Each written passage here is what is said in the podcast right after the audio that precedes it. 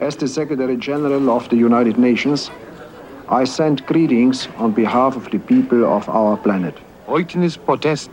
Chairete. Hawaii Homa. Salutări la toată lumea. Hola y saludos a todos. Hartelijke groeten aan iedereen. Thành gửi tới các bạn lời chào thân hữu. Konnichiwa. O genki desu ka? Siani bingalela makawe. Witajcie i stoty z zaświatów. Wybandzimy wam tłonstwa ku mwamba. Bonjour tout le monde. Želimo vam sve najlepše sa naše planete. Hello from the children of planet Earth. Synapsen. Ein Wissenschaftspodcast von NDR Info. Hand aufs Herz. Glaubt ihr, dass uns da draußen im Universum jemand beobachtet? Außerirdische. Immerhin, allein in der Milchstraße könnte es rund 40 Milliarden bewohnbare Planeten geben, sagen ForscherInnen. Sie suchen und schicken Funksignale ins All, denn die können sich, anders als Schallwellen, durch den luftleeren Raum zwischen den Sternen bewegen, in Lichtgeschwindigkeit. Alle Signale stehen auf Kontaktaufnahme. Aber was macht die Forschenden überhaupt sicher, dass es Außerirdische gibt? Wie versuchen wir, Kontakt aufzunehmen und wie könnte diese erste Begegnung ablaufen? Der Mann für Weltraumthemen ist bei Synapsen Guido Meyer, Wissenschaftsjournalist und bekennender Weltraum-Nerd. Guido, schön, dass du wieder da bist. Ich freue mich, danke. Die Musik, die wir im Hintergrund hören, was hat die mit außerirdischem Leben zu tun? Also erstmal nichts, was wir gerade gehört haben, war natürlich Musik von der Erde, aber mhm. sie ist halt gemacht oder der Adressat sind die Außerirdischen, die sollen das hören. Was wir gerade gehört haben, das war die sogenannte goldene Voyager-Platte, also eine ganz normale Schallplatte, aber halt vergoldet. Okay. Und das Besondere ist, dass die durchs All fliegt, an Bord von zwei Raumsonden, Voyager 1 und Voyager 2. Aktuell? Und immer das noch? seit 44 Jahren, Lucy, genau. Man kann es gar nicht glauben. Die haben die Planeten außen im Sonnensystem passiert. Jupiter, Saturn, Uranus und Neptun. Wahnsinn. Fliegen jetzt hinaus aus dem Sonnensystem. Und alles begann, wir haben es eben gehört, mit Kurt Waldheim. Der war damals Generalsekretär der Vereinten Nationen im Jahr 77, also beim Start der Sonde. Mhm. Und danach folgen Grüße in insgesamt 54 weiteren Sprachen. Ein paar haben wir eben gehört. Es kommen Musikrichtungen, es kommt Beethoven, es kommt Chuck Berry, alles Mögliche und auch Geräusche des Planeten Erde. Donner, habe ich gehört. Donner, genau, Donner, Wetter, Unwetter, Regen und Blitz, genau. Aber genauso die Gesänge von Walen waren zu hören, das Geräusch von Feuer ist zu hören, das Geräusch eines Kusses und noch einiges mehr. Also muss ich mir das so vorstellen. Wir haben eine Platte mit Daten über die Menschheit, dazu noch ein paar warme Worte ins All gejagt, wie eine Flaschenpost, in der Hoffnung, dass Außerirdische lernen, wer wir sind, wo wir sind. Aber woher sollen die denn wissen, wenn es sie denn überhaupt gibt, wie man Schallplatten abspielt? Wenn sie intelligent sind, und darauf hoffen wir ja, andernfalls würden sie das gar nicht finden und würden die Sonde gar nicht bergen können, dann sehen sie eine runde Platte mit vielen Rillen und könnten eigentlich darauf kommen, wenn man sie in Rotation versetzt und eine Nadel draufsetzt, dass da Geräusche rauskommen könnten. Mhm. Ich gebe zu, sehr analog, aber so mhm. war es halt in den 70er Jahren auf der Erde. Heute Aber würde man einen USB-Stick wahrscheinlich. Das wäre noch einfacher wahrscheinlich, genau. Und wer es trotzdem nicht verstanden hat von den Außerirdischen, der kann die Plattenhülle mal genau studieren. Draußen ist genau erklärt, wie ein Plattenspieler aussehen soll. Und zu dem Thema Plattenspieler für Außerirdische habe ich gesprochen mit Harald Lesch. Er ist Astrophysiker an der TU München. Ganz unabhängig davon, was da drauf ist, würden ja diejenigen, die diese Sonde finden, schon wissen, es gibt noch andere im Universum. Und die Platten sind dann gewissermaßen sowas wie ein Namensschild. Die teilen einfach mit, woher kommt dieses Gerät, was für Typen sind das und über welche ganz grundsätzlichen Informationen verfügen die. Insofern können sie hilfreich sein, aber schon alleine, wenn diese Sonden nur entdeckt würden, würden die anderen ja schon wissen, dass es uns gibt und dass wir über eine gewisse Technologie verfügen. Deswegen ist es ganz interessant, wenigstens mitzuteilen, wir sind Planet Nummer drei in einem Sonnensystem, das eine gewisse Konstellation zum Beispiel zu einigen Pulsaren haben, die in der Milchstraße sind. Was mir aber noch nicht klar ist, wie genau kommunizieren wir das auf der Platte? Ähm, also was Lesch sagt, hallo, wir sind Planet Nummer drei in einem Sonnensystem. Genau, Grüße und Geräusche und Musik ist eins, aber mhm. die Frage ist auch, wer sind wir? Und dazu gibt es eben eine Art Bildsprache auf der Platte. Mhm. Es sind verschiedene chemische Symbole eingraviert. Es ist unser Planetensystem eingraviert, was damals noch in den 70er Jahren aus neun Planeten bestand. Mhm. Damals war Pluto noch ein Planet. Mhm. Und nach dem dritten Planeten, nach der Erde, geht so ein Pfeil raus aus der Kurve der Planeten. Das soll eben heißen, hallo, hier kommen wir her. Und auch ein Mann und eine Frau sind eingraviert, und zwar in der entsprechenden Größe zum Vergleich zur Sonde, damit die mhm. Außerirdischen wissen, wie groß sind die Erdlinge. Clever. Aber dann geht die Forschung ja davon aus, dass Außerirdische die gleichen Zeichen kennen wie wir. Nicht, dass die zum Beispiel die Hand zum Grüßen falsch verstehen und denken, wir seien aggressiv. Lucy, genau da legst du den Finger in die Wunde. Das haben viele auch kritisiert, dass eben dieses Zuwinkeln von Außerirdischen als Signal zum Angriff missverstanden werden könnte. Es gibt Soziologen, die zweifeln generell an den Erfolgsaussichten dieser sehr abstrakten Art von Flaschenpost. Mit einem habe ich gesprochen, das ist Michael Tschetsche von der Uni Freiburg. Ich denke, das war stärker ein symbolischer Akt. Weil so eine Platte interpretieren zu wollen, setzt ganz stark voraus, dass man wie Menschen denkt oder noch viel wichtiger, dass man menschliche Wahrnehmungskanäle besitzt. Also die Frage ist, können nichtmenschliche Wesen so eine Platte überhaupt lesen in dem Sinne, dass sie überhaupt etwas optisch oder vom Tastsinn her dort abnehmen können. Und das ist ja vorausgesetzt. Ich muss es ertasten können oder ich muss es sehen können. Wenn zum Beispiel eine Zivilisation ist, die kommuniziert über den Austausch radioaktiver Partikel, hat sie keine Möglichkeit überhaupt zu erkennen, dass auf dieser Platte irgendwelche Informationen sind. Voyager 1 und 2 sind jetzt seit 44 Jahren im All unterwegs und über 20 Milliarden Kilometer von der Erde entfernt. Und bisher hat niemand darauf reagiert.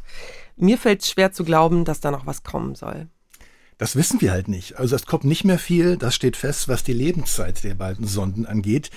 Ihre Batterien reichen vielleicht noch so für sechs Jahre. Die Mannschaft von Voyager 1 und 2 in Pasadena mhm. in Kalifornien, die hofft, dass die Sonde noch ihren 50. Geburtstag erlebt, also aktiv lebend erlebt.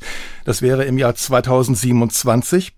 Aber auch wenn sie das nicht tut, auch wenn sie bis dahin tot ist, spielt es eigentlich keine Rolle. Dann fliegt sie halt passiv immer weiter durchs All. Die Platten, die bleiben ja an Bord. Also auch wenn die Sonne mhm. tot ist, irgendwann wird sie geborgen und die Platten, die fliegen auf ewig hinaus ins All. Hinaus ins All heißt in den Raum oder kommt sie bald auch mal irgendwo an? Bald, Lucy. Ja, bald ist relativ. Schon in 40.000 Jahren, kann ich dir mitteilen, wird Voyager 1 einen anderen Stern passieren. Der Stern hat den Namen AC so plus 79388 äh, im Sternbild Kleiner Bär. Das erleben wir beide nicht mehr. Das dauert zwar noch ein bisschen, aber trotzdem kommt sie gut voran, denn jeden Tag legen Voyager 1 und 2 fast anderthalb Millionen Kilometer zurück. Vielleicht zur Einordnung, das ist ungefähr viermal so weit wie von der Erde zum Mond. Jeden Tag. Ja, diese Relation, das ist halt einfach ganz anders als hier unten auf der Erde. Guido, natürlich will ich auch wissen, wie die Kontaktaufnahme zwischen Menschen und Außerirdischen denn ablaufen könnte. Lass uns vorher einmal was ganz Grundsätzliches klären.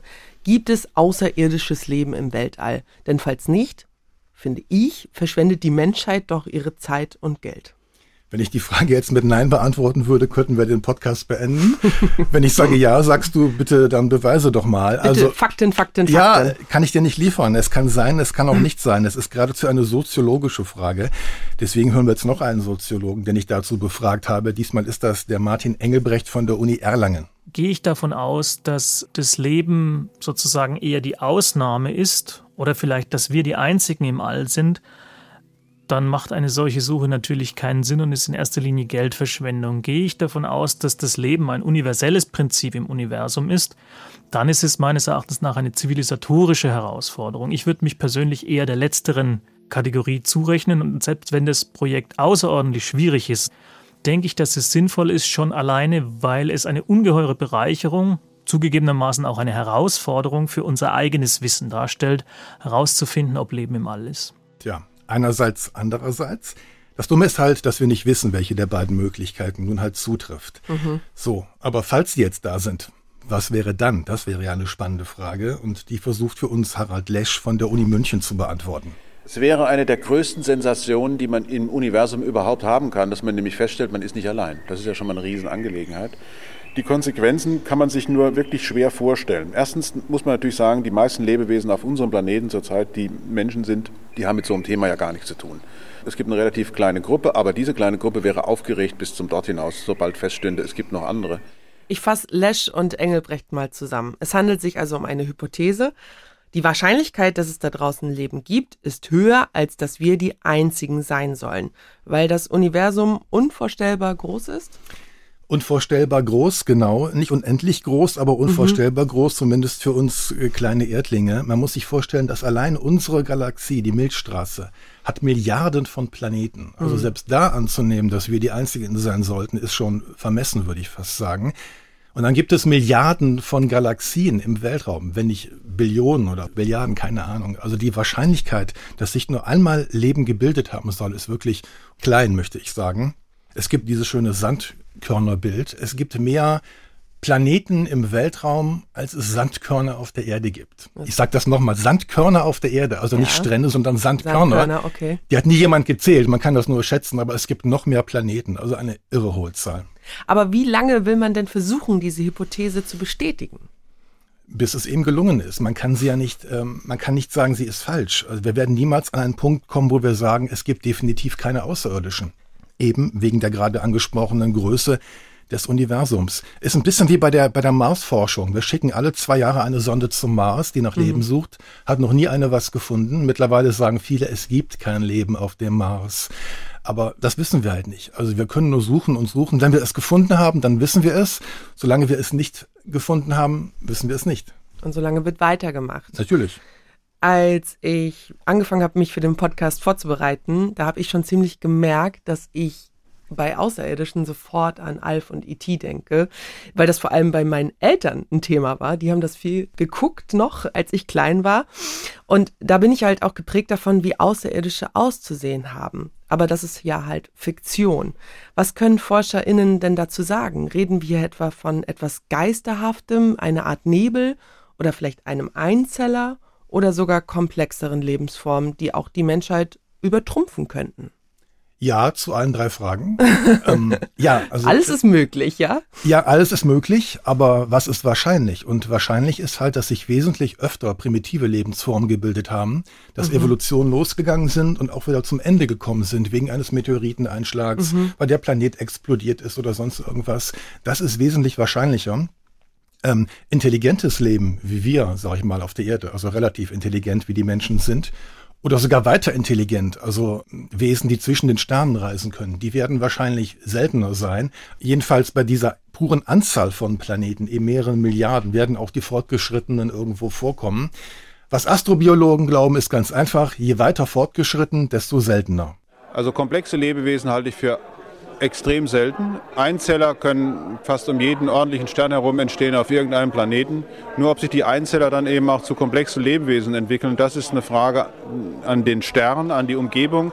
Ich glaube ehrlich gesagt nicht daran, dass es besonders viele Plätze in der Milchstraße gibt, an denen es sich Leben entwickelt hat, so wie wir uns das vorstellen. Aber ich denke, dass es ziemlich viele Plätze gibt, an denen irgend so ein Schleim mit irgendeiner grünen Brühe rumlungert.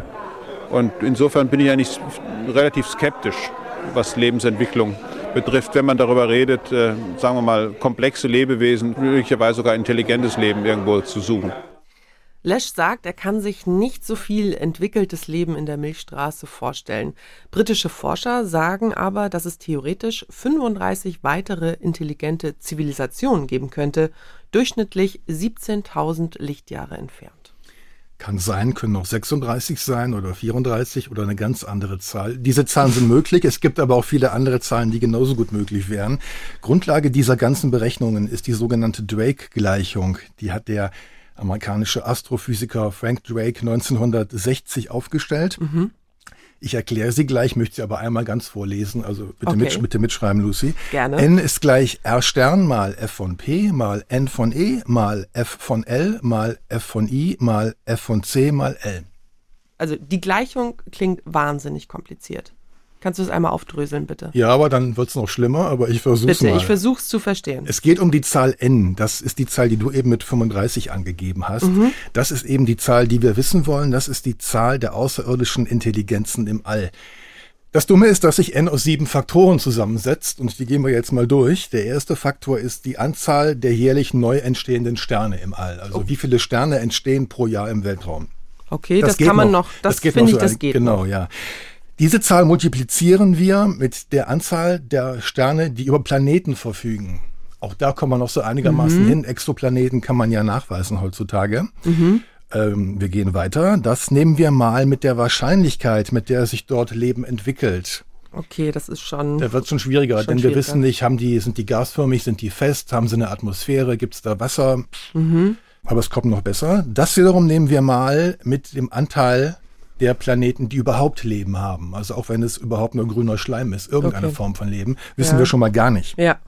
Das wiederum nehmen wir mal mit dem Anteil der Planeten mit intelligentem Leben. Ja, das wissen wir ja überhaupt nicht. Jetzt sind wir raus, genau. Es kommen noch zwei. Das wiederum nehmen wir mal mit dem Anteil an Planeten, die Interesse haben an interstellarer Kommunikation. gut. Die also nicht Interesse sagen, Erdenlein, danke, sondern wir würden gerne mit euch kommunizieren. Und der letzte Faktor ist die Lebensdauer einer technischen Zivilisation in Jahren. Das ist ja ist ein großes Fragezeichen. Das ist das Problem, Lucy. Ist eine Gleichung mit ganz, ganz vielen Unbekannten. Eine Gleichung mit sieben Variablen, von denen fast alle unbekannt sind. Das kritisiert auch Florian Freistetter. Äh, Ein Astronom aus Österreich, der macht auch Podcasts, so wie wir, war früher an der Uni Wien, an der Sternwarte der Uni Jena und schreibt auch Bücher. Und er meint zu dem Thema Folgendes. Das Problem bei dieser Formel von Drake ist ja, dass man die Werte der einzelnen Parameter nicht kennt. Also bis auf ganz ein paar Ausnahmen weiß man eigentlich nicht, was man für diese Werte einsetzen soll. Prinzipiell spricht nichts dagegen, das so zu machen. Im Laufe der Zeit wird man sicherlich mehr Planeten entdecken. Man wird mehr über die Eigenschaften dieser Planeten herausfinden, mehr über die Eigenschaften erdähnlicher Planeten, die wir hoffentlich bald finden werden. Das heißt, die Parameter hier in dieser Formel werden im Laufe der Zeit sicherlich immer genauer bekannt sein, genauer eingegrenzt sein und dann wird auch das Ergebnis dieser Formel exakter werden, als es heute ist. Genau, denn aus heutiger Sicht ist die Lösung irgendwo zwischen 0 und 4 Millionen. Genauer wissen wir es nicht. Also warum nicht auch 35, Lucy? Und wenn wir nochmal die 35 nehmen, wenn das stimmt, dann sind das durchschnittlich 17.000 Lichtjahre, hatte ich vorhin gesagt. Bedeutet ja, eine Nachricht von uns wäre in Lichtgeschwindigkeit 17.000 Jahre unterwegs. Gibt es vielleicht Leben, das nur hunderte Lichtjahre entfernt ist? Das wäre ja ein bisschen einfacher. Es gibt sogar vielleicht Leben, das uns noch näher liegt, das gar keine Lichtjahre entfernt ist, Lucy. Okay. Wir schauen mal ins Sonnensystem. Ähm, da gibt es zwar maximal auch nur grünen Schleim, aber ist ja auch Leben. Zum Beispiel Jupiter, der große Gasplanet, der hat einen sogenannten Eismond. Der heißt Eismond, weil er einen Panzer aus Eis hat, unter dem flüssiges Wasser vermutet wird. Mhm. Dessen Umlaufbahn ist ungefähr zwischen einer halben und einer Milliarde Kilometer von der Erde entfernt und damit doppelt so weit weg wie der Mars. Und warum der interessant ist, dieser Eismond Europa, das hat mir nochmal der Astrophysiker Harald Lesch von der TU München erklärt. Europa wird ja durchgeknetet von der Gezeitenkraft des Jupiter. Die Gezeitenkräfte sind schon ewig bekannt. Und wenn nun bei einem solchen Körper wie Europa eine Eisschicht da ist, dann kann man davon ausgehen, dass unterhalb von dem Eis Wasser ist. Und Wasser ist eine der Moleküle, wo man sagen würde, das ist die Conditio sine qua non, die Bedingung, ohne die Leben überhaupt nicht möglich ist. Also denkt man, wenn Wasser da ist, könnten sich unter Umständen komplexe Moleküle aufgebaut haben und die komplexen Moleküle könnten dann das getan haben, was in der Frühphase der Erde auch gemacht haben, sich nämlich zu noch komplexeren Molekülen aufgebaut und dann hätte man vielleicht wenigstens eine Vorstufe von Leben. Und deswegen ist dieser Körper so interessant. Dieser Körper, dieser Eismond Europa, ein Mond Jupiters. Aber nicht nur der, einen Planet weiter gibt es Saturn. Wir kennen diesen großen Ringplaneten. Mhm. Der hat einen Mond namens Enceladus. Auch Mhm. das ist ein Eismond. Dann gibt es noch Ganymed, ebenfalls ein Mond Jupiters. Es gibt den Mond Triton, das ist ein Mond Neptuns. Und vielleicht sogar den Zwergplaneten Pluto selbst. Also alle die haben wahrscheinlich Wasser unter ihrem Eispanzer, unter der Oberfläche. Die werden von ihren Nachbarplaneten durchgeknetet, was wiederum Hitze erzeugt, sodass in ihrem flüssigen Ozean unter dem Eispanzer Leben ohne Sonne möglich wäre. Aber wie gesagt, maximal grüner Schleim. Okay, aber Wasser ist ja schon mal gut. Dort Einzeller zu finden, ist also realistisch. Aber vielleicht auch ein winzig kleines, intelligentes Leben? Ist das möglich? In den Ozeanen unter den Eisplaneten? Mhm. Nein. Also ich habe mal gehört, dass Fische vermutet werden. Mhm. Es ist ja auch Dunkelheit da, da kommt kein Lichtstrahl durch. Ja, Aber es okay. gibt ja bei uns auch Glühwürmchen. Also warum sollen nicht auch Fische existieren, die auf biochemischem Wege ihr eigenes Licht machen können? Ja, es gibt ja auch in der Tiefsee Fische, die leuchten. Genau. In einer der ersten Synapsenfolgen haben wir beide uns über die Mondforschung unterhalten. Die Folge kann ich nur empfehlen. Und die Mondforschung boomt ja. Viele Länder wollen dorthin. Wie ist es da bei der Erforschung von Außerirdischen? Welche Staaten investieren da wie viel Geld rein? Lass mich kurz überlegen. Nein, gar keine. Wie? Nein, also das könnten Raumfahrtbehörden wie NASA und ESA niemals machen. Das würde ihnen sofort als Verschwendung von Steuergeldern ausgelegt werden. Unseriös, es gibt keine Außerirdischen. Und wer pumpt denn da Geld rein? Das wird rein privat von Spenden finanziert, vor allem in Amerika, aber auch von Hochschulen. Hochschulen bekommen ja Studiengebühren Mhm, und die nutzen klar. sie teilweise, um äh, Beobachtungszeit an Teleskopen zu mieten und dann quasi auf eigene Faust mal rauszugucken und zu suchen. Wenn wir über außerirdisches Leben sprechen, dann bleiben wir nicht allein bei den harten wissenschaftlichen Fakten heute, sondern wir erlauben es uns ein bisschen in die Filmwelt zu gehen. Science Fiction hat unsere Vorstellung vom Weltraum geprägt. Star Trek, Interstellar oder der Film Contact mit Jodie Foster. Und den habe ich extra geguckt. Den hast du mir empfohlen Gute zur Vorbereitung, sehr schön, ja. Warum sollte ich den eigentlich gucken? Naja, wegen der Storyline, aber auch wegen dieser sehr packenden Anfangssequenz. Der Film beginnt ja mit dem Planeten Erde. Wir hören die allerersten Tonaufnahmen von vor 100 Jahren, als Mhm. die ersten Mal Radioprogramme gestartet sind, die ersten Schallplatten gepresst worden sind. Und dann werden diese ganzen Zeitdokumente immer, immer neuer zur Gegenwart hin und das Bild zieht auf und die Erde wird immer kleiner. Und das soll uns halt zeigen, wie im Laufe eines Jahrhunderts sich diese ersten Radio- und Fernsehsignale immer weiter ausgedehnt haben in den Kosmos hinein und die heute dann eben von allen Außerirdischen, die es wollen, die in diesem Umkreis sind, eben 100 Jahre, also 100 Lichtjahre, die können das hören. Die letzten 100 Jahre der Menschheit, die würden dann für außerirdische Ohren ungefähr so klingen. Es lebe der Majestät der Kaiser! Hurra!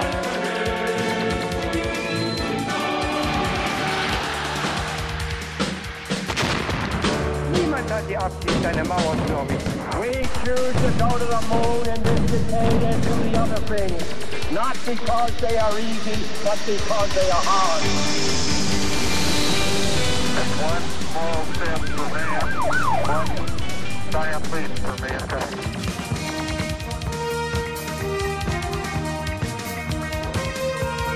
Mr. Gorbachev, tear down this wall. Die Simpsons und Bonanza habe ich erkannt und Dallas.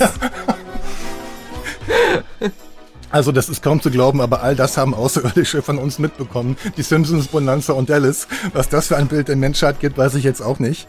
Ähm, aber interessant, das sind die Signale, die sich 100 Lichtjahre mittlerweile von der Erde entfernt haben. Ähm, das betont auch ein amerikanischer Astronom. Ich habe ihn in Kalifornien getroffen, Dan Wertheimer vom SETI-Institut.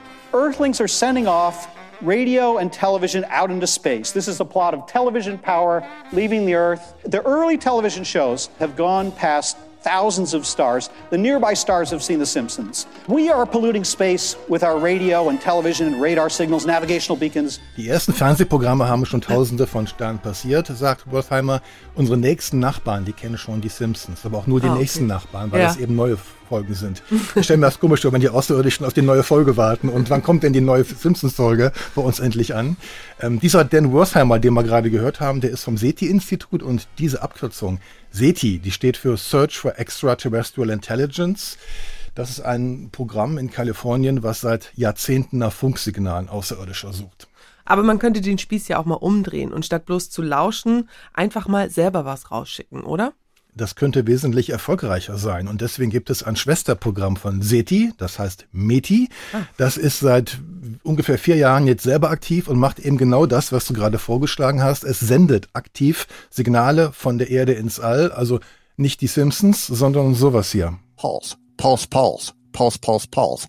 Das war Douglas Wakotsch vom METI-Institut und der hat erklärt, dass Außerirdische halt in der Lage sein müssen, intellektuell zu erkennen, dass solche Zeichen kein Zufall sind. Also ein Signal, zwei Signale, drei Mhm. Signale nacheinander. Das muss irgendwas heißen, das ist kein Pulsar, das ist keine Radioquelle im All, das muss künstlich sein. If they're able to receive our signal in the first place, that means they're good radio astronomers. And so that means they need to know how to build a radio telescope. If you're going to build a radio telescope, that means you need to know at least some fundamental mathematics, something like one plus one equals two. If you don't know that, you're not going to be a very good engineer. Nur gute Radioastronomen, sagt also Douglas Wakotsch, könnten diese Funksignale empfangen und Mhm. auch deuten. Und ein guter Radioastronom, der kann halt nur werden, wer die Mathematik beherrscht, wer also äh, nicht nur Abiturmathe hat, sondern noch ein bisschen mehr, noch ein bisschen mehr bauen kann. So Der wie also, Jodie Foster in Contact. Genau, der muss also zumindest wissen, dass eins und eins zwei ergibt. Das ist die Grundvoraussetzung, um so, so Signale zu deuten und zu wissen, dass sie halt künstlichen Ursprungs sind. Aber wieso senden wir denn erst seit vier Jahren Signale ins All? Warum ist das so jung noch das Programm? Ähm, die Idee gab es schon länger, aber auch das ist eine Kostenfrage. Auch METI ist spendenfinanziert Mhm. und die kriegen auch nichts von dem SETI-Etat. Also SETI und METI existieren parallel nebeneinander. SETI horcht weiterhin Ja. und METI schickt halt Signale ins All. Das machen sie jetzt seit vier Jahren. Ähm, wir könnten noch kurz erklären, was METI eigentlich heißt. Was, Gerne, was ja. SETI ist, habe ich eben gesagt. Das S ist für Search.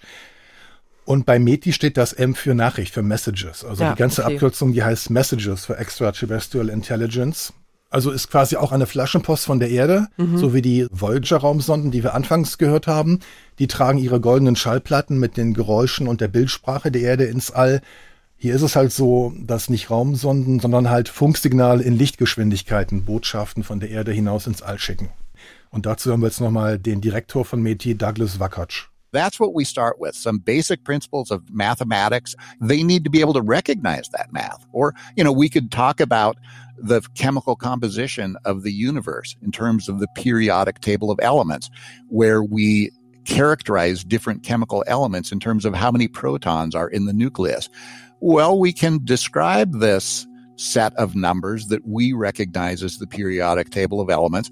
We're sending radio pulses that ultimately attempt to encode the information of uh, mathematics and science, and then build up to a more complicated description of the world that we inhabit. Also wir gehen vom Einfachen zum Komplizierten, sagt er. Nach diesen einfachen Puls, Puls, Puls, Mhm. Puls, Puls, Puls-Signalen kommen dann komplexere Botschaften. Er hat das Periodensystem der Elemente angesprochen und man kann auch Geräusche wie einen Herzschlag zum Beispiel äh, als Audiosignal rausschicken. Und? Gab es schon eine Antwort? Ich glaube, das hätten wir mitbekommen, Lucy. Nicht so schnell, kann ich nur sagen. Die Botschaften laufen noch. Es ist ziemlich weitläufig im All. Die erste Botschaft, die an ihrem Ziel eintreffen wird, ist eine, die im Jahr 2017 losgeschickt wurde. Okay, ja, Aber auch die ja läuft noch. nichts. Die ging in Richtung Leutens Stern. Leutens Stern ist im Sternbild kleiner Hund. Aber auch Mhm. dort wird dieses Signal von 2017 erst im Jahre 2030 ankommen. Das wäre das frühestmögliche. Und ab dann können wir auf eine Antwort warten. Also nochmal genauso lange. Okay, aber das finde ich eigentlich ganz okay. 2017, Wie man es 2030. nimmt, ja. Das klingt irgendwie ganz gut. Jetzt spielen wir das aber mal praktisch durch. Gesetzt den Fall, es gibt noch andere. Und diese aufgeregte kleine Gruppe, wie Harald Lesch es vorhin gesagt hat, würde sich daran machen, den ersten Schritt zu gehen. Wie könnte eine solche Kontaktaufnahme mit Außerirdischen denn ablaufen? Die Grundsatzfrage ist gleich mal, wie und vor allem wo könnte sie ablaufen? Denn die Frage des Ortes, also wo sich zum ersten Mal Menschheit und Alf, E.T. und Co. treffen würden, die Frage wird entscheidend sein, hat mir auch der Soziologe Michael Tschetsche erzählt. Es kommt darauf an, sicherlich, wo der Kontakt stattfindet. Also man kann sich ja verschiedene Dinge überlegen. Wenn wir so ein Artefakt finden, von dem wir davon ausgehen müssen, dass es nicht von Menschen gemacht wird, aber künstlichen Ursprungs ist, es also nur aus dem Weltraum stammen kann, dann kommt es natürlich ganz stark darauf an, wie alt ist es. Ich denke, das macht einen wesentlichen Unterschied aus. Weil je kürzer der Zeitraum ist, desto näher sind diese möglichen Außerirdischen natürlich an uns dran und desto stärker würden, glaube ich, auch die Auswirkungen für die Menschen auf der Erde sein. Und dieses Szenario, das nennen Soziologen das Artefakt-Szenario. Artefakt also ein Stück Hardware sozusagen, was auf jeden Fall künstlich ist, was nicht menschengemacht ist, Ja. was nicht von der Erde kommt. Ein Gegenstand. Genau sowas. Das sind Artefakten, aber dieses Szenario kann man noch toppen von der zweiten Möglichkeit des Kontaktes und das nennen Soziologen das Direktkontaktszenario. Es kann sein, dass die Menschheit mal im Rahmen ihrer zukünftigen Raumfahrt in ein anderes Sonnensystem gelangt, dort auf eine Zivilisation trifft. Es kann auch sein, man trifft sich quasi in einem neutralen Raum zwischen den Sternen. Ja, damit kann ich schon ein bisschen mehr anfangen. Und es klingt für mich wie bei Star Trek. Ja, oder auch wie ein bisschen so wie Gefangenenaustausch, fiel mir gerade ein, wo zwei Parteien sich auf neutralem Gelände treffen. Ähm, aber es gibt noch eine Variante dieses Direktkontaktszenarios. Ähm, hier treffen sich ebenfalls Außerirdische und, und Menschheit, aber nicht draußen im interstellaren Raum, wie bei Star Trek, wie du gerade gesagt hast, sondern wirklich hier vor der kosmischen Haustür. Also bei uns auf der Erde? Ja, genau. Und warum erklärt Michael Tschetsche nochmal. Nach allem, was wir über menschliche Kulturen wissen, ist die Menschheit so gewissermaßen etwas empfindlich, äh, was diese Frage angeht, sozusagen Entdecker und Entdeckte. Wenn wir mit einer Zivilisation konfrontiert sind, direkt auf der Erde mit einer Fremden oder in einer Erdumlaufbahn, ist die Rollenverteilung eindeutig. Die anderen sind die Entdecker, wir sind die Entdeckten, das ist das, was wir asymmetrischen Kulturkontakt nennen. Das heißt, wir können davon ausgehen, die anderen sind technisch weiterentwickelt, sie können interstellare Entfernungen überbrücken, was wir nicht können auf absehbare Zeit. Sie sind uns vielleicht von einer zivilisatorischen Entwicklung Jahrtausende oder Hunderttausende Jahre sogar voraus. Das erzeugt, denke ich mal, sehr schnell, nicht automatisch, aber doch mit großer Wahrscheinlichkeit sozusagen das Gefühl, in jeder Beziehung kulturell unterlegen zu sein. Also die Menschheit will lieber Außerirdische außerhalb der Erde entdecken, um, ich sage es mal so, in einer besseren Machtposition zu sein. Das kann ich schon ein bisschen nachvollziehen, weil es könnte ja auch eigentlich gefährlich für uns werden, wenn wir entdeckt werden. Ja, Lucy, Machtposition ist schon der passende Begriff, auch wenn der so ein bisschen negativ klingt. Aber es ist nun mal so, dass der Entdeckte erstmal immer der Unterlegene ist. Das heißt andersrum, dass jeder Eindringling, ob freundlich oder feindlich gesinnt, die Menschheit zu den Entdeckten macht. Mhm. Und da hat sie dann auch keine Wahl. Und wenn man das zu Ende denkt, dann könnte daraus wirklich der Zusammenbruch ganzer Gesellschaftssysteme folgern, äh, kulturell, sozial oder religiös. Allein die Frage, was machen die Religionen damit? Sagen die dann, hat jetzt Gott die Außerirdischen auch geschaffen? Oder mhm. Das äh, könnte schwerwiegende Folgen haben. Und dafür gibt es auch Belege in der Geschichte, hat mir nochmal Michael Tschetsche erklärt. Ein typisches Beispiel, die Bevölkerung auf den kleinen Antillen in der Karibik nach Entdeckung durch die Spanier hat quasi die gesamte Bevölkerung kollektiv Selbstmord begangen weil sie diesen, wir nennen das Kulturschock, die Tatsache des von seltsamen fremden Wesen, die technisch überlegen sind, entdeckt worden, schlicht mental nicht ausgehalten hat. Und das kann durchaus sein, dass das sozusagen sehr starke Veränderungen auf der Erde auslöst, die, sagen wir mal, insgesamt eher unschön sind für unsere Kultur. Ich denke insbesondere zum Beispiel an die Frage, was mit religiösen Systemen passiert. Einige von den religiösen Systemen auf unserer Erde sind sehr darauf quasi zentriert, dass wir die Krone der Schöpfung sind, dass wir allein im Kosmos sind, dass wir befreit worden sind von irgendeiner Gottheit. Also wie solchen stark religiösen Kulturen, die wir haben auf der Erde, mit so einer Tatsache umgeht, das scheint mir doch sozusagen sehr problematisch zu sein. So, jetzt hatten wir das Artefakt-Szenario, wir hatten das Direktkontakt-Szenario. Es gibt noch eins, eine dritte Alternative und die wäre wohl für alle Beteiligten am gesündesten, würde ich mal sagen. Und das nennt sich einfach Fernkontakt-Szenario. Das Beste meines Erachtens sozusagen psychohygienisch ist aber letztlich wahrscheinlich immer noch der Fernkontakt. Das heißt, wenn man über Zehntausende von Lichtjahren hinweg ein Radiosignal empfängt, das schließt nach allem, was wir heute wissen, jedenfalls für absehbare Zeit aus, dass man sich tatsächlich mal begegnen kann, jedenfalls nicht so schnell und von Seiten der Menschheit sowieso nicht. Und da hat man wirklich so eine Art sozusagen, so einen Schutzraum, so eine Schutzzone, die uns doch die Möglichkeit gibt, unsere eigene Kultur weiterzuentwickeln. Bei Fernkontakt bleibt aber eine spannende Frage ja unbeantwortet. Wie sehen die Außerirdischen aus? Lucy, dann schau mal nach rechts, da siehst du eigentlich. Ich habe ihn schon gesehen. er guckt mich schon die ganze Zeit von der Seite an. Du hast mir Alf mitgebracht. Ist also, das dein eigener? Das ist mein eigener Alf und äh, ich will nicht sagen, er ist mir nachempfunden, aber ich entdecke gewisse Parallelen. Er hat zwei Augen, er hat zwei Ohren, er hat er konnte, er kann, kann reden, also jetzt heute nicht, aber damals in der Serie konnte er. Er hat reden. einen Mund, genau, und der ist wichtig zur Nahrungsaufnahme, aber auch zur Kommunikation. Und er läuft auf zwei Beinen, könnte aber auch auf vier Beinen laufen wahrscheinlich. Und er hat ein Fell. Gut, das haben wir jetzt nicht, aber ob jetzt Schuppen oder Fell oder Haut, irgendwas äh, muss ja außen sein. Worauf ich hinaus will, ist, dass Alf, auch wenn er natürlich frei erfunden ist, ich muss einen jetzt die Illusion nehmen, Alf gibt's nicht wirklich, aber er ist trotzdem, er wird wahrscheinlich so aussehen, wie der Außerirdische an sich halt aussieht. Außerirdische müssen sich fortbewegen und da ist eben eine symmetrische Zahl von Extremitäten, macht halt Sinn. Also ja, können okay. zwei Beine oder vier Beine sein. Ja. Können auch sechs oder acht sein über Spinnen ja, oder, oder okay. Insekten. Du brauchst zwei Augen, wenn du dreidimensional gucken willst. Mhm. Du brauchst eine Nase, wenn du Gerüche wahrnehmen willst. Du brauchst auch zwei Ohren, wenn du hören willst, was woher kommt. Und es ist auch sinnvoll, diese Sinnesorgane alle zusammen an einem Körperteil, also dem Kopf mhm. sozusagen, zu haben. Deswegen ist das Prinzip, einen Außerirdischen so aussehen zu lassen wie Alf und damit auch wie uns, mhm. ist eigentlich gar nicht mal so ungewöhnlich. Ob die jetzt Katzen fressen oder nicht, das ist dann noch eine andere Frage. Es gibt auch in der Filmgeschichte übrigens, wir hatten eben das Thema Science Fiction, doch erstaunlich wenige Abweichungen. Es gibt in dem Film Alien gibt es den Fall, wo Aliens wirklich ganz anders aussehen. Mhm. Aber fast alle, ob E.T., Alf oder Mr. Spock, die meisten sind wirklich menschenähnlich. Das habe auch seinen Grund, hat mir ein Filmforscher aus Berlin erklärt, nämlich der Matthias Hurst. Wir können uns das völlig Fremde das völlig Unvorstellbare gar nicht vorstellen. Wir haben bestimmte Kategorien des Denkens und des Wahrnehmens. Ich denke aber auch, dass ein wichtiger Punkt all dieser Fantasien immer auch ist, etwas Menschliches darzustellen. Die meisten dieser Filme oder der Science-Fiction-Literatur lassen sich doch auch dahingehend interpretieren, dass der Mensch im Universum nicht nur etwas entdeckt, was ihm völlig fremd ist, sondern etwas, das ihm sehr ähnlich ist. Also ganz egal, wohin wir schauen, ob zu Star Trek, Raumschiff Enterprise, Star Wars, all diese Fantasien, da entdecken wir doch immer sehr viel Menschliches in den Außerirdischen. Das sind menschliche Eigenschaften, die oft ins Extrem übertrieben sind, aber dennoch immer wieder etwas Menschliches zur Anschauung bringen.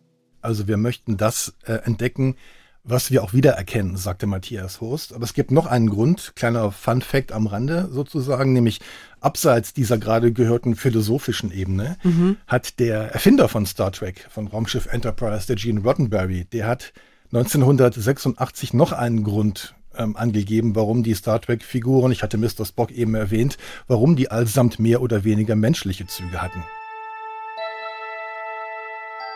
Wir hatten keine Wahl, als uns humanoider Außerirdischer zu bedienen. Die Schauspieler, die diese Wesen darstellten, waren schließlich Menschen. Wir mussten nehmen, was da war. Unglücklicherweise hatten wir uns auch an die Vorgaben des Budgets für die Serie zu halten. Schließlich war auch die uns zur Verfügung stehende Zeit ein begrenzender Faktor. Denn es dauert, jemanden das Make-up eines Aliens aufzulegen oder entsprechende Kostüme anzufertigen. Also für uns wird der Außerirdische an sich eben menschlicher, wenn er so aussieht wie wir, so spricht wie wir und sich so ähnlich benimmt wie wir, wie wir das kennen. Ähm, dazu noch einmal der Filmfachmann Matthias Hurst aus Berlin. Menschen nehmen Dinge wahr, die sie kennen. Menschen imaginieren Dinge, die sie sich vorstellen können. Und es ist natürlich vor allem im Rahmen von Fiktionen einfacher auch für den Mensch, Leben zu erkennen, das irgendwie noch Ähnlichkeit mit unseren eigenen Erscheinungsformen hat. Es ist viel einfacher zu interagieren mit außerirdischen Lebensformen, die ein bisschen wie Menschen aussehen, als mit, ich weiß nicht, kleinen insektenhaften Wesen oder riesigen Wesen, die aussehen wie Berge oder Felsbrocken, da würde allein wahrnehmungspsychologisch eine Hemmung entstehen, die es uns schwer macht, das Gegenüber als intelligent, kommunikationsfähig zu erkennen und dann eben tatsächlich auch in Interaktion und Kommunikation zu treten. Soziologen sprechen hier von der Notwendigkeit einer sogenannten kommensurablen Weltrepräsentation. Was soll Die das muss heißt? stets Ja. zwischen zwei Lebensformen im All bestehen. Ja, das heißt, dass irgendetwas muss gemeinsam sein. Also Ja. eine gemeinsame Sprache muss da sein oder Mhm. zumindest eine Verständigungsbereitschaft muss da sein. Also der Wille, eben was Gemeinsames herzustellen. Und was, wenn es die nicht gibt, diese kommensurable Weltrepräsentation? Ja, dann können wir alles bisher Gesagte vergessen, Lucy. Dann sind unsere ganzen Theorien hinfällig. Stehen wir einfach so voneinander. Und alles ist eben, genau, dann war alles umsonst, alles ist eben doch ganz anders, denn genau das Gegenteil von dem könne auch zutreffen und das glaubt auch der Soziologe Michael Tschetsche. Wir müssen, glaube ich, unseren Horizont noch deutlich erweitern, was diese Frage angeht, wie können solche Wesen beschaffen sein? Was haben die für Kommunikationskanäle? Was haben die für Sinneswahrnehmung? Was haben sie für Formen? Wie existieren sie auch raumzeitlich? Was für eine Zivilisation bilden sie? Meines Erachtens ist es viel wahrscheinlicher, dass das alles sehr, sehr fremd und sehr, sehr anders sein wird als die menschliche Zivilisation, als dass es wahrscheinlich ist, dass sie uns ähneln werden. Also ich denke mal, wir können wirklich mit Fug und Recht, wenn so ein Kontakt mal zustande kommt, mit einem maximal Fremden rechnen. Also der eine sagt so, der andere sagt so, Außerirdische könnten so aussehen wie wir, sie könnten aber auch ganz anders aussehen. Und dahinter steckt der Grundgedanke, wer eben so weit voraus ist in seiner Entwicklung, dass er aus einem anderen Planetensystem kommend die Erde erreichen und Mhm. uns besuchen kann, was wir ja nicht können mit Mhm. unseren Raumschiffen hier von der Erde, der muss auch in der Evolution weiter vorangeschritten sein, der muss einfach mehr können als wir. Betont übrigens auch der Filmforscher Matthias Horst aus Berlin. Falls eine außerirdische Lebensform es schafft, die unendlichen Weiten zwischen den Sternen zu überwinden und den Weg bisher zu kommen, dann müsste diese Zivilisation so weit fortgeschritten sein, technisch, aber vielleicht auch existenziell, dass wir zumindest vom jetzigen Stand unserer Entwicklung her Schwierigkeiten hätten, diese Lebensformen vergleichbar zu finden. Das ist so, wie wenn Ameisen versuchen würden, mit Menschen zu kommunizieren. Also wenn wir die Entdeckten wären. Tja, Guido, jetzt stehen wir wieder da, wo wir am Anfang der Folge waren. Wir können nur spekulieren. Weder wissen wir, ob es Außerirdische gibt, noch wo sie sich aufhalten und schon gar nicht, wie sie aussehen. Richtig? Richtig, wir können nur spekulieren, aber trotzdem kann man sich ja überlegen, was geht und was nicht geht. Also was ergibt Sinn? Zum Beispiel eben beim Aussehen. Wir hatten eben Alf erwähnt. Warum sehen Alf, E.T. und Co. aus, so aus, wie, wie sie aussehen? Dahinter gibt es ja gewisse Zwänge sozusagen, die immer ihrem Planeten angepasst sein müssen. Ähm, und warum das so ist, das fasst jetzt nochmal Harald Lesch von der TU München zusammen. Wenn wir der kosmische Normalfall sind, dann werden die Lebewesen auf anderen Planeten aus Kohlenstoff, Stickstoff, Sauerstoff und Wasserstoff bestehen. Große Kettenmoleküle sind die Grundlage für Lebensprozesse schlechthin. Die werden natürlich auch Sensoren haben für das Licht des Sterns, den Ihr Planet umkreist. Wir müssen davon ausgehen, dass es ein Planet ist, der eine ordentliche Atmosphäre hat, die die Lebewesen einatmen. Es wird natürlich Öffnungen geben für die Aufnahme von Nahrung und auch für die Abgabe der entsprechenden Müllprodukte. Und diese Lebewesen werden auf keinen Fall ihre zentrale Prozessoreneinheit, also ihr Gehirn, irgendwie auf dem Boden rumtragen, sondern möglichst weit weg, weil auf dem Boden ist es einfach zu gefährlich. Schlussendlich muss man sagen, also meine These ist, der Außerirdische ist auch nur ein Mensch. Guido, ich habe im Gefühl, wir beide werden Außerirdische nicht mehr kennenlernen. Das ist das Einzige, was, glaube ich, klar ist nach dieser Folge. Na, aber schön wäre es doch, oder? Ich habe so ein gemischtes Gefühl okay. dazu. Nein, ich würde es auch super interessant finden, aber ich bin auch so ein bisschen, ah, okay, hoffentlich tun die uns nichts. Abwarten. Danke, dass du hier warst. Gerne. Und auch in zwei Wochen gibt es wieder eine Folge von Synapsen, wie immer am Freitag in der ARD Audiothek oder auf ndr.de slash Synapsen. Wir freuen uns, wenn ihr uns abonniert und schickt uns gerne Fragen, Anregungen, Kritik, Lob per E-Mail an synapsen.ndr.de. Schön, dass ihr dabei wart. Ich bin Lucy Kluth. Bis bald. Synapsen. Ein Wissenschaftspodcast von NDR Info.